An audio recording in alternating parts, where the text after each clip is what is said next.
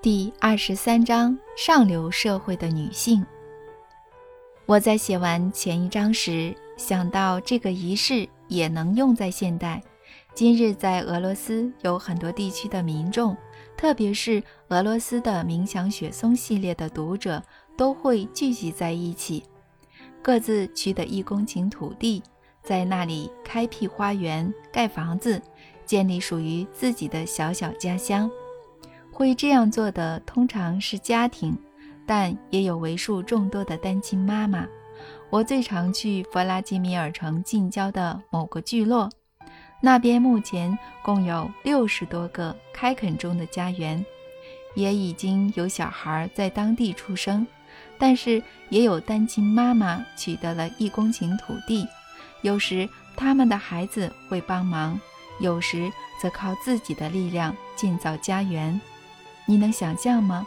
一个女人独自盖出房子，种出花果。他们建造的不是什么六公亩的小小下屋，而是真正的家园。这对他们来说困难吗？财务上很困难。我就认识一位女性，把自己在莫斯科的公寓出租，将收到的租金拿去乡下盖房子。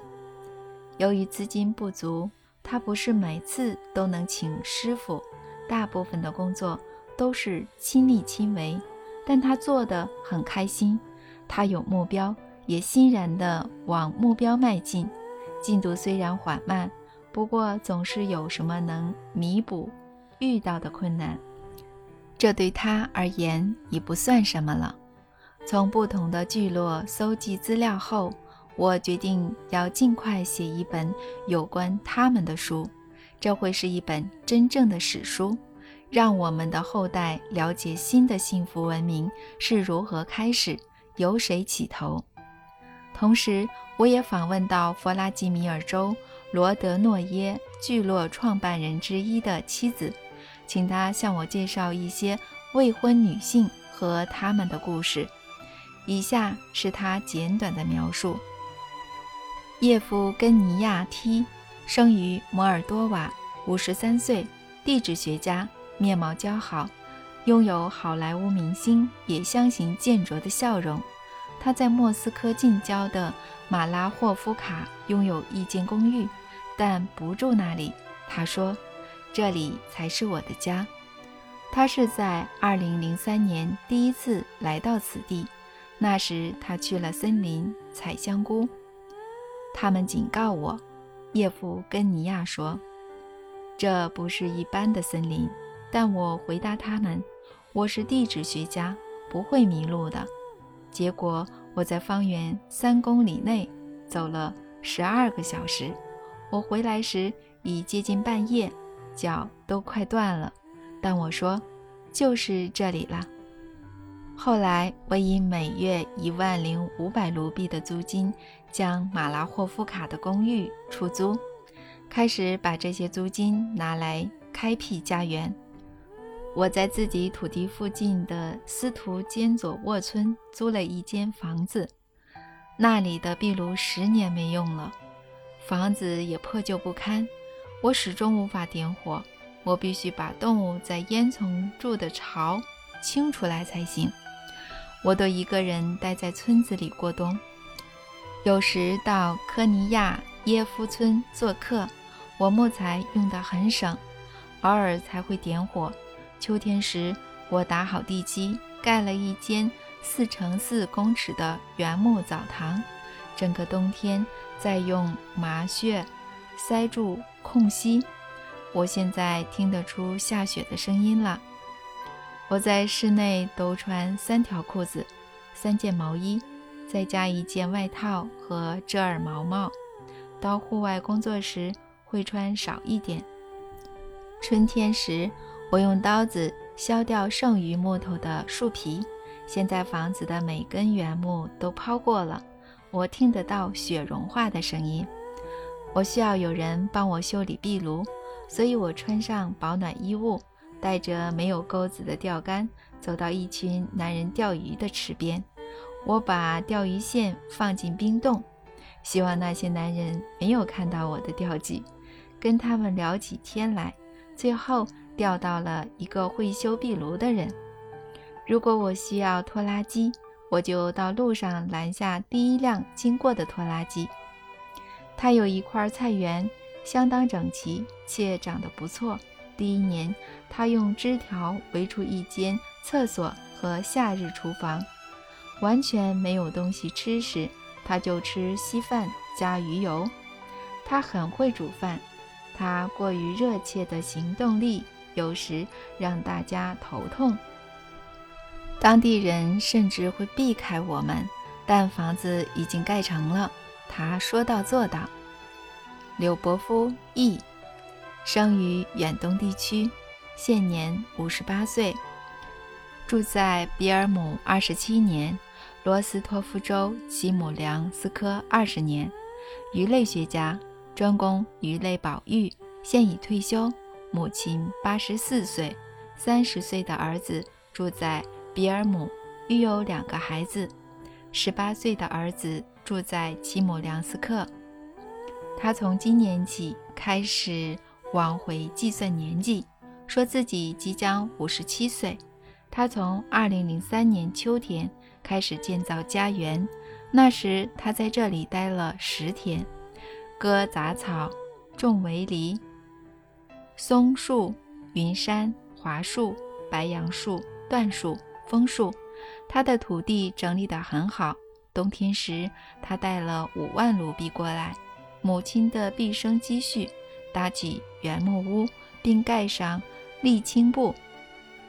春天时，他和前夫一起出现，前夫在往比尔姆的路上顺路载他过来，他们一起在土地上工作。他说：“要是以前像现在这样。”我就不会离开他了。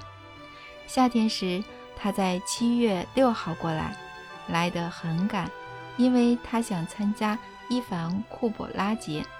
他很喜欢过节，会唱歌、弹吉他和跳舞。他每个月可以领到两千卢比的退休金。他在夏天辞了职，钱还够用，只是交通费应付不来。大家帮他买块砖、水泥和木材，他自己花了一个月做壁炉座，打木屋地基，用桩子撑起横梁，最后填塞整间房子，还做了屋檐和夏天用的火炉。他用独轮车载运石块、沙子和碎石。他原本以为自己做不到，但最后成功了。他变得更强壮，还瘦了下来，开始在湖里游到对岸，再游回来。以前做不到。他看起来年轻了十岁，远比他梦想的年轻一岁还多。眼睛炯炯有神，总是露出微笑，跟这里所有人都很好。他盖的房子要给自己和妈妈住，打算春天时和妈妈搬进来住。他希望比尔姆的儿子。可以带着孙子过来，先做客，再决定要不要搬过来。他没有钱，也没有收入来源，只有父亲打仗后带回来的意大利旧小提琴。十五年前，专家鉴定这把小提琴在修复前至少值一万至一万五千美金。他很希望把它卖掉。小提琴是拿来弹的。不是放在博物馆展示的。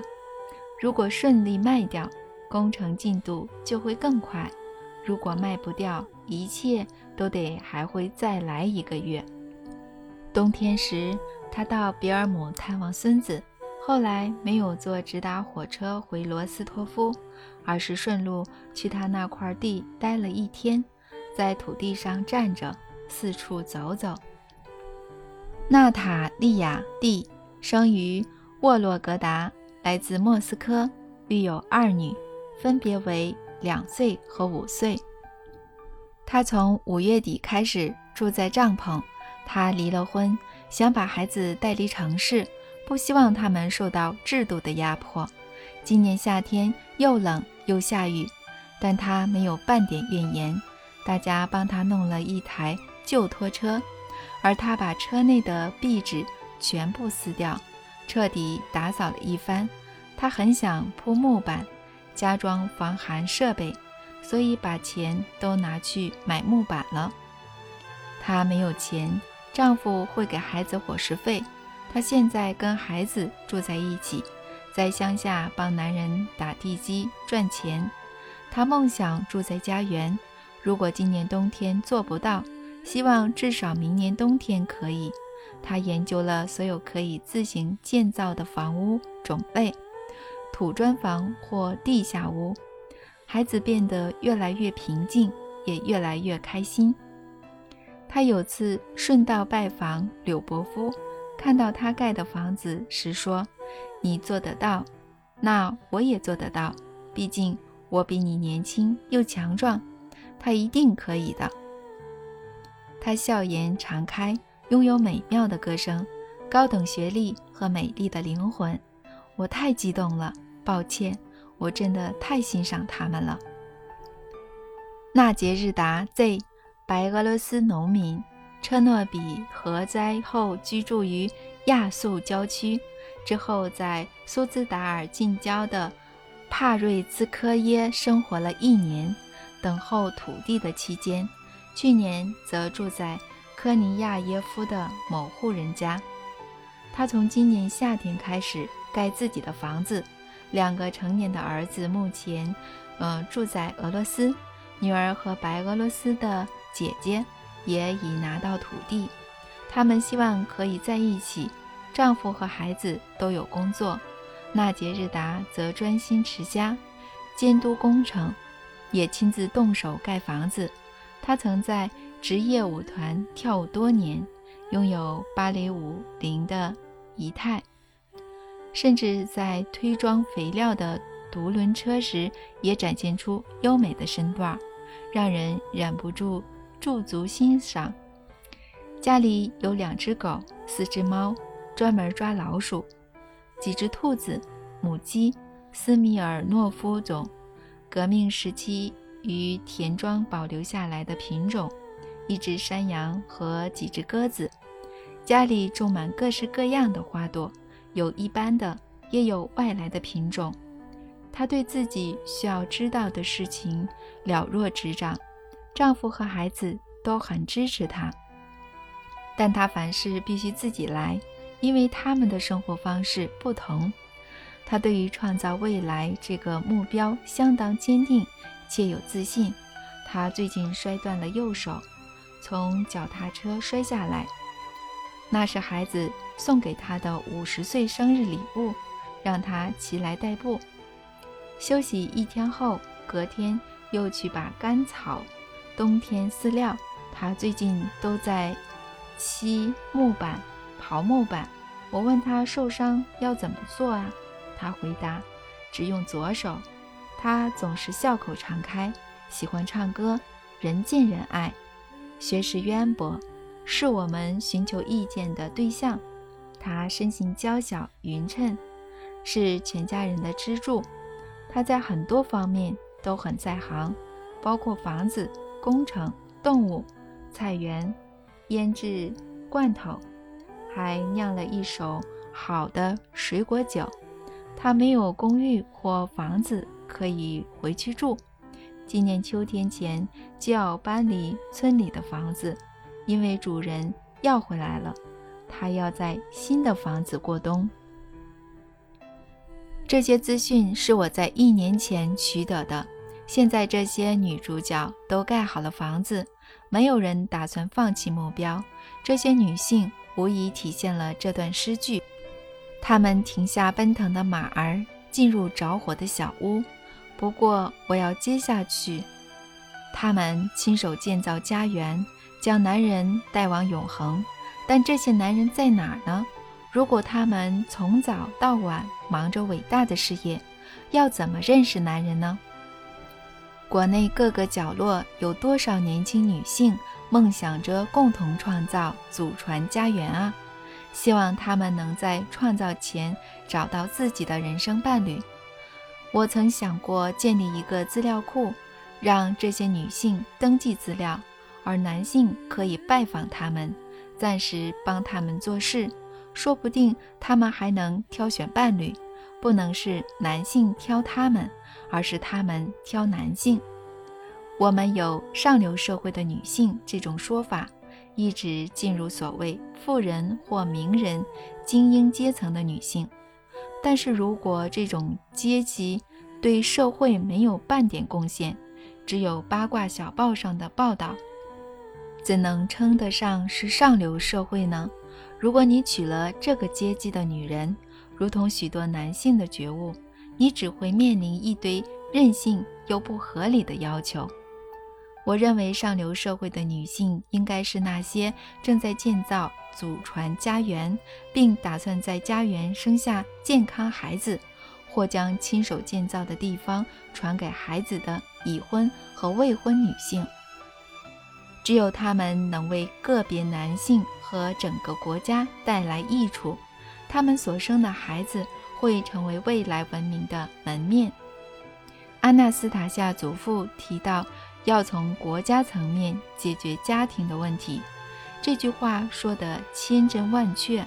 现在如何解决这些问题，俄罗斯家庭自己最明白，但也不只有俄罗斯家庭而已。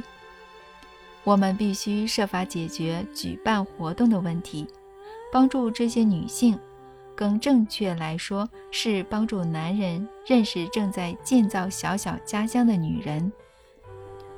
我请阿纳斯塔夏管理员思考如何在网站上增加男女认识的机会。未婚的女性和男性读者可以在网站上公布地址和联络方式。如果没有电脑，提醒你们，现在几乎所有城市都有网咖，可以去那里上网阅读资讯。邮局也有供人上网查询的服务。从我开始吧，我接下来要写一段讯息给所有着作出版地的男性，拜托欧洲和美洲的所有译者特别强调这段文字。各位男士，你们很多人。特别是尚未组成家庭的男士，都想遇见那个唯一的女人，与她一起创造幸福的生活。但要如何找到这个女人呢？唯一的办法似乎只剩下求助为数众多的婚友社。但请你们注意，几乎所有婚友社都会优先考虑外表和年纪。对于个性和人生目标，只有一点在乎，况且这个一点有多少仍待商榷。确定的是，那些大方展示自己青春美貌和笑容的女性，准备与你签订结婚契约时，都会附带一个条件，就是你要有钱且保证让他们生活优渥。莫斯科甚至有些咖啡厅。会有漂亮的女生聚在一起，争夺有钱的男人。这不是什么新奇的现象了，但这有什么不好呢？有些男人可能会问：我够有钱，可以与年轻貌美的女人签订结婚契约，她只要满足我床上的需求，让我在上流社会炫耀就好了。毕竟跟年轻人交往。自己也会变年轻，这没关系。不过就是有个但是，你那位年轻的同居人心里在想什么，梦想着什么呢？他毕竟是活着的人，能够吸引人，能够爱人，只是他爱的对象绝对不是你。他迟早会出现逃离你的愿望，将你视为阻碍他得到幸福的绊脚石。他就算不签下要你性命的合约，你也知道，真有这种事情，或在你早上喝的咖啡里下毒。一旦脑中出现把你除掉的想法，即便只是潜意识的想法，都要不得。由此看来，你以为自己把温柔善良的美女带进家门，实际上你是引蛇入室。两者差距只在外表，所以你没有把这条毒蛇放在坚固的玻璃箱内，而是让它躺在你的身边。在对抗我们生命中这种有破坏性的现象时，或许有些女性已经成为新幸福文明的预兆。她们建造祖传家园，不只是在头上搭屋顶，而是为新的生活打下基础，一个真正的基础。行将就木的百万富翁遇见这种女人后，可以恢复活力。重返青春，事业如日中天的商人，没有了她也会失败。能够延长寿命的不是钱财，而是爱人的思想，以及你与他共同创造的爱的空间。而且不止延长寿命，这还能创造条件，让你迅速且有意识地转世，让生命变得永恒。无论我写了什么。无论我提出什么论点，都不会比你实际遇见这些女人更能触动你的心。恳求你试着认识世间的这些永恒女神吧。或许你们的相遇会与阿纳斯塔夏描述的情况类似。第二十四章：数千年后的相遇。某天。一位年约二十五岁、名为柳巴的女孩前来参加联谊。她穿着略微过膝的素色裙和绣了图案的亚麻上衣，单肩背着小包包，里面只装了几件喜欢的衣服。她走在街道上，想要找间民宿过夜。联谊期间，所有饭店、旅馆和民宿。都被订光了，他又住不起昂贵的饭店，所以只想找间朴素一点的地方。但在这段期间，连民宿都不可能有空房。刘巴看到一个女人从私宅大门走出来，没有抱着太大希望的上前询问：“你好，冒昧请问您，您的房子有地方给人过夜吗？”我想找便宜点的地方睡。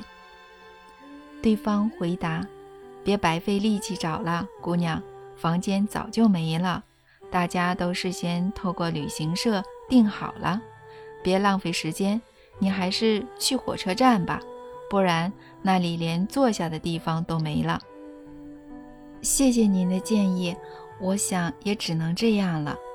刘巴回答后，回到街上。往火车站的方向走去。等一下，姑娘，你过来！女人叫住他后，柳巴走了回来。我跟你说怎么做，你去旁边第五栋房子那边敲门或按门铃，大门上有门铃，你按按看，说不定会有一个长得像巫婆的老奶奶应门。她是希腊人，有鹰钩鼻。我先生说。希腊的女人年轻时都很漂亮，但老了个个变巫婆。姑娘，你可以问他有没有房间给你住。他先生在世时，他很常让人留宿，但先生死后这三年就没看过任何人留宿了。不过你还是可以试试看，说不定他会一时想开收留你。谢谢您，我会试的。刘巴说。接着走到他所说的房子前，按下门铃。过了一分钟，又按一次，但没有人应门。十分钟后，大门咯吱作响地打开，走出一位驼背的老奶奶。她刚才从布满葡萄藤蔓的通道走过来，一路嘟嘟囔囔到开门，甚至也没问候，便说：“姑娘，一直按门铃做什么？”他不耐烦地问：“我想在您这里留宿，您的邻居，一个善良的女士，建议我来的。她一点都不善良，她是在取笑你。我很久以前就不给人留宿了。我知道，她跟我说了，但我找了一整天，都没有地方过夜，才决定来这里碰碰运气。”碰碰运气，你在我这里碰不到运气的。你们所有人都想来碰碰运气，你和大家一样，都来找未婚夫的吗？我想找我的心中所选。抱歉打扰您了，嗯，我还是去火车站过夜好了。这时天空下起毛毛雨，老婆婆发了几句牢骚：“碰到这些姑娘可真倒霉，真是倒霉！现在还下雨了，好吧，我让你住在庭院的棚子，那里有吊床，还有长椅和钉子给你挂衣服。一个晚上你要付我五百卢比。”五百卢比，柳巴吓了一跳。不然呢？你以为是在亲戚家过夜吗？嗯，那就五百吧。我原本想说住个十天，但没关系，现在住五天就好了。老婆婆，我答应您的要求。进来看看你睡觉的地方，你每天都要事先给钱。五天过去了。第五天早上，柳巴开始将她朴素的衣物整齐地收进包包。老婆婆拄着拐杖，一路嘟囔地走了过来。收起行李啦，姑娘，要走了吗？嗯，是的，老婆婆。五天过了，也是。车票买了吗？老婆婆问她后，坐在长椅上。嗯。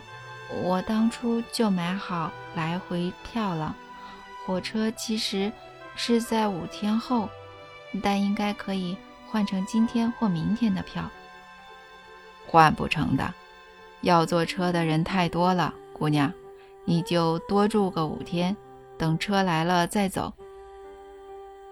嗯，我我没办法住，我没有钱了。不用钱，不用付钱，你住吧。啊，谢谢您，老奶奶。谢谢我，只是多住几天，对你也没用。为什么？我一直在观察你，你找男人的方法不对呀。每天一大早爬起来做什么呢？所有男人一大早都还在睡觉，你却老是很早起床。晚上派对正要开始，你就去睡觉了。所有男人都狂欢到半夜，而你十点就睡了。你还穿得跟修女一样，也不化妆，找男人的方法不对呀，老奶奶。我要把身体准备好与另一半相遇，所以要尽量维持规律的作息。我不化妆，是为了让他认出我来。认出你，姑娘。你脑子怪怪的，妈妈也这样说我，但我就是这样。我常常梦到他到世界各地找我，却遍寻不着。做梦？你有做梦？在这里也有梦到吗？有，梦到两次了。一次梦到我在大花园里散步，他也在里面，但我们一直无法接近彼此。我仿佛听到他的声音，他一直对我说：“你在哪里？你在哪里？”听到声音，姑娘，你可能要去看医生了。另一半在你的脑中出现是怎么回事？你还在梦中听到他的声音？嗯，我有时还会梦到我跟他很久以前一起生活过，还有孩子和孙子孙女。生活，有孩子，姑娘，该不会你还知道他的长相？知道，他比我高半个头，呃，淡褐色头发，深褐色的眼睛，还有善良的笑容，门牙中间还有小缝，走起路来很挺拔。门牙中间有缝，还有走路的样子。如果实际上是别人呢？我看过很多人了。妈妈在家每次都骂我，说我的白日梦会害我变成老处女。老处女，那肯定的。你做过这种白日梦是找不到，认识不了男人的姑娘。我跟你说，你今天晚上把我的花披肩披在肩上，绑得时髦一点，晚点去河堤那边散步。谢谢您的好主意，老奶奶。但我不能让披肩遮住我的衣服，衣服上的图案是我亲手绣的。我梦过这个图案。仿佛我以前穿过这件绣了图案的衣服，与我的另一半在花园里散步。图案，散步，姑娘，你，哎呀，让老天帮你评断吧。屋里的桌上有牛奶，我还做了饼干，拿一些去吃吧。我要去邻居家了。老婆婆一边发着牢骚，一边离开。伤脑筋，我真蠢，当初让他过夜，搞到现在担心起他。我去找邻居的儿子谈谈，看他对他有没有兴趣，肯定会有兴趣的。他是深色头发，不过他想找淡褐色头发，门牙间有缝。我没有邻居长这样啊，真是伤透脑筋。那天早上。柳巴走到花园广场散步，买了马铃薯泥馅饼当午餐吃。他经过一家餐厅时，刚好有一群男人走了出来，开心地用外语聊天。他们看见柳巴后，用他们的语言跟他说话，但柳巴听不懂，而继续往前走。于是他们马上和其他女孩说话。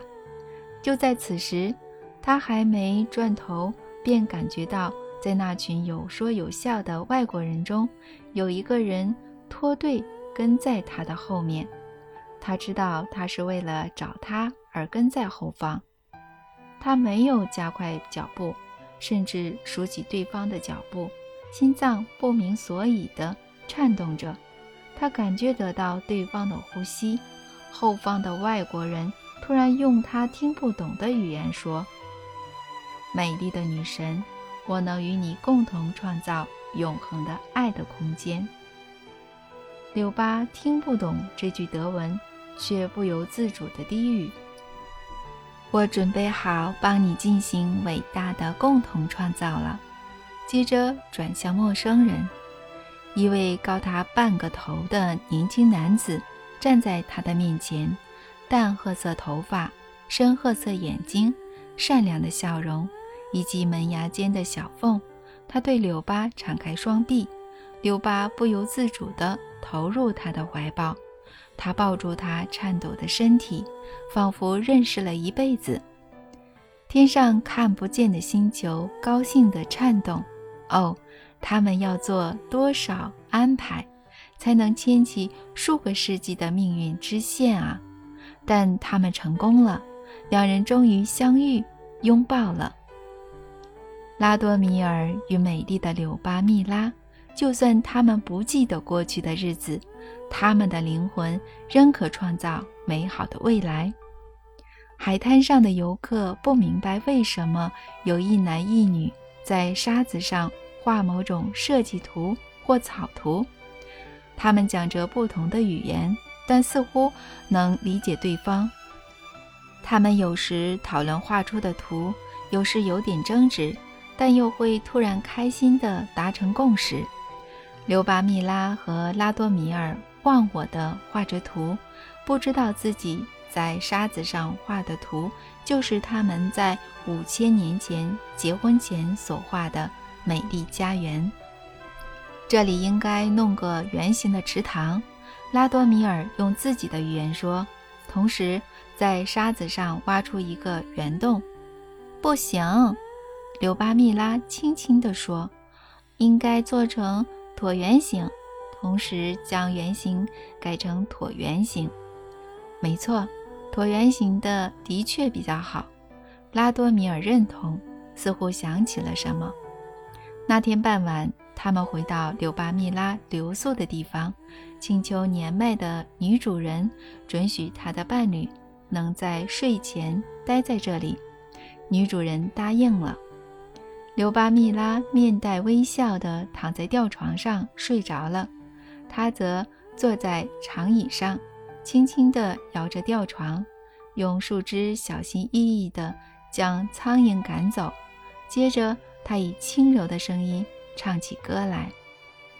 老奶奶待在屋里的窗后，透过窗帘的缝隙看着他们到日出前。早上，屋前的桌上放了牛奶和馅儿饼，并用白布盖住。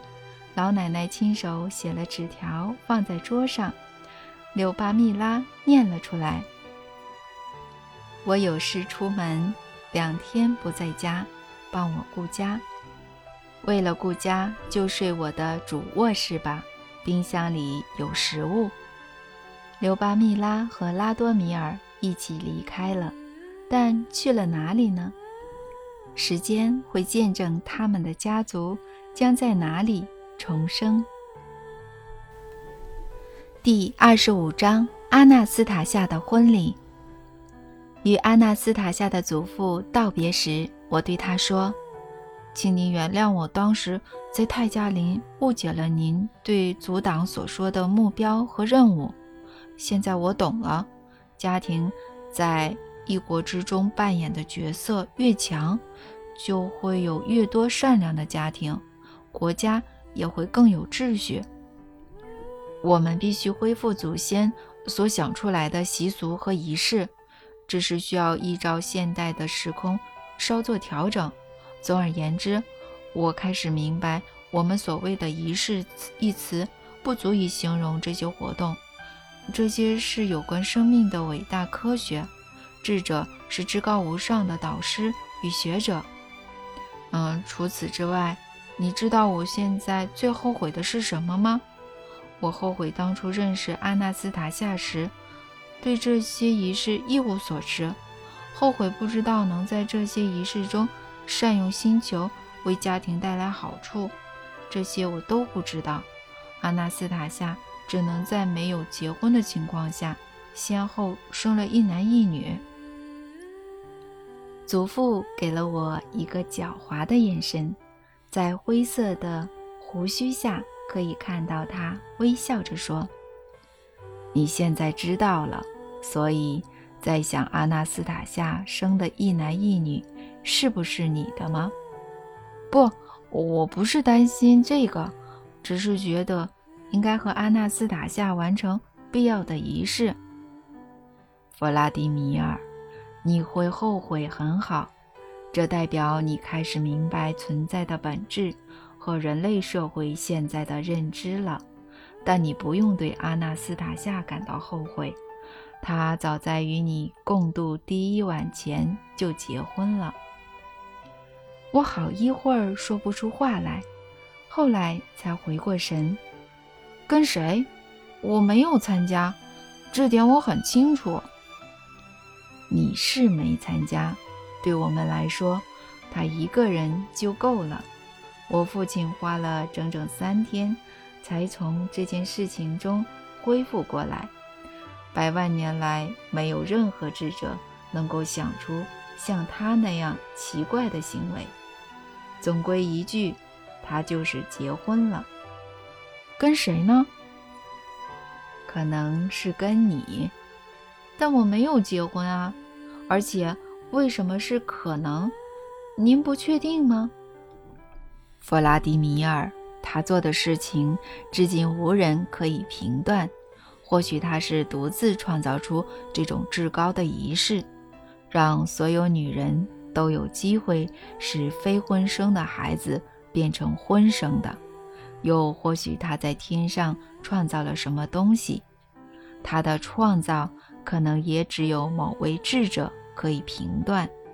我还是按照顺序跟你说吧。你第一次与阿纳斯塔夏到他的林间空地，准备在他的洞穴睡觉时，我们也必须去他的林间空地。为什么呢？他要我们来的，我们感觉到他的呼唤，所以我和父亲一起来到湖边。阿纳斯塔夏站在湖边，手里拿着以花编成的头冠，整个人看起来相当隆重，仿佛新娘一样。我们走向他时，父亲严肃地问：“阿纳斯塔夏，是什么事情让你打断我们晚上的思考呢？”两位爷爷，除了你们，我没有人可以呼唤了，只有你们可以了解我。说吧，我的父亲同意。我要结婚了，所以请你们来帮我证婚。结婚？我问阿纳斯塔夏：“结婚？你的新郎呢？”父亲主导对话时，我其实不应该说话，所以他严厉地看了我一眼。阿纳斯塔夏也没有回答我，直接对着父亲说。举行婚礼时，年轻情侣会先被问到之后如何生活，想要一起创造什么空间。父亲知道这一点，他也同意不打破规矩。接着，孙女此时好像你们所说的关机了，或者说是用美好的梦迷惑了我们。阿纳斯塔夏讲起他未来的邻居。他会用自己的思想创造全像投影，这点你也知道，弗拉迪米尔。呃，是的，我知道。不过那时候，他用特别快的速度在湖面上方投影了地球未来的样貌，一张换过一张，而且画面极度清晰，令人仿佛身临其境。一下是一群人走在花园小径，露出庄庄重的笑容，而且充满自信；一下是一群如天使般的小孩穿过草地，跑向小溪；又一下，仿佛我们是从高空俯视地球，倒映在湖面上的美景。还有很多绝妙的画面与场景，美得无以复加的风景。忽然间，湖面上空出现了一名男子，仿佛是从云雾中出来的。然后，周遭的景象消失不见。这名男子独自站在湖的中央，看着我们。不久后，另一名男子走到他的右边，接着又有三名美若天仙的少女一个接一个出现，最后是一对双胞胎小男孩，手牵着手。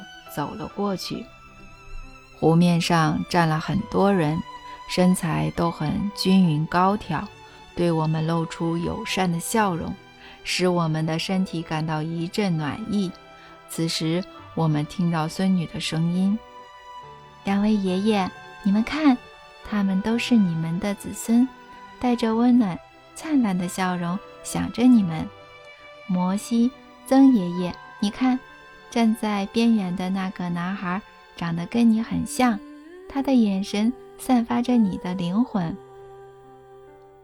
全像投影消失后，我们站在原地，还没从刚才奇特的影像回神过来，阿纳斯塔夏便说：“你们觉得谁能为我戴上头冠呢？”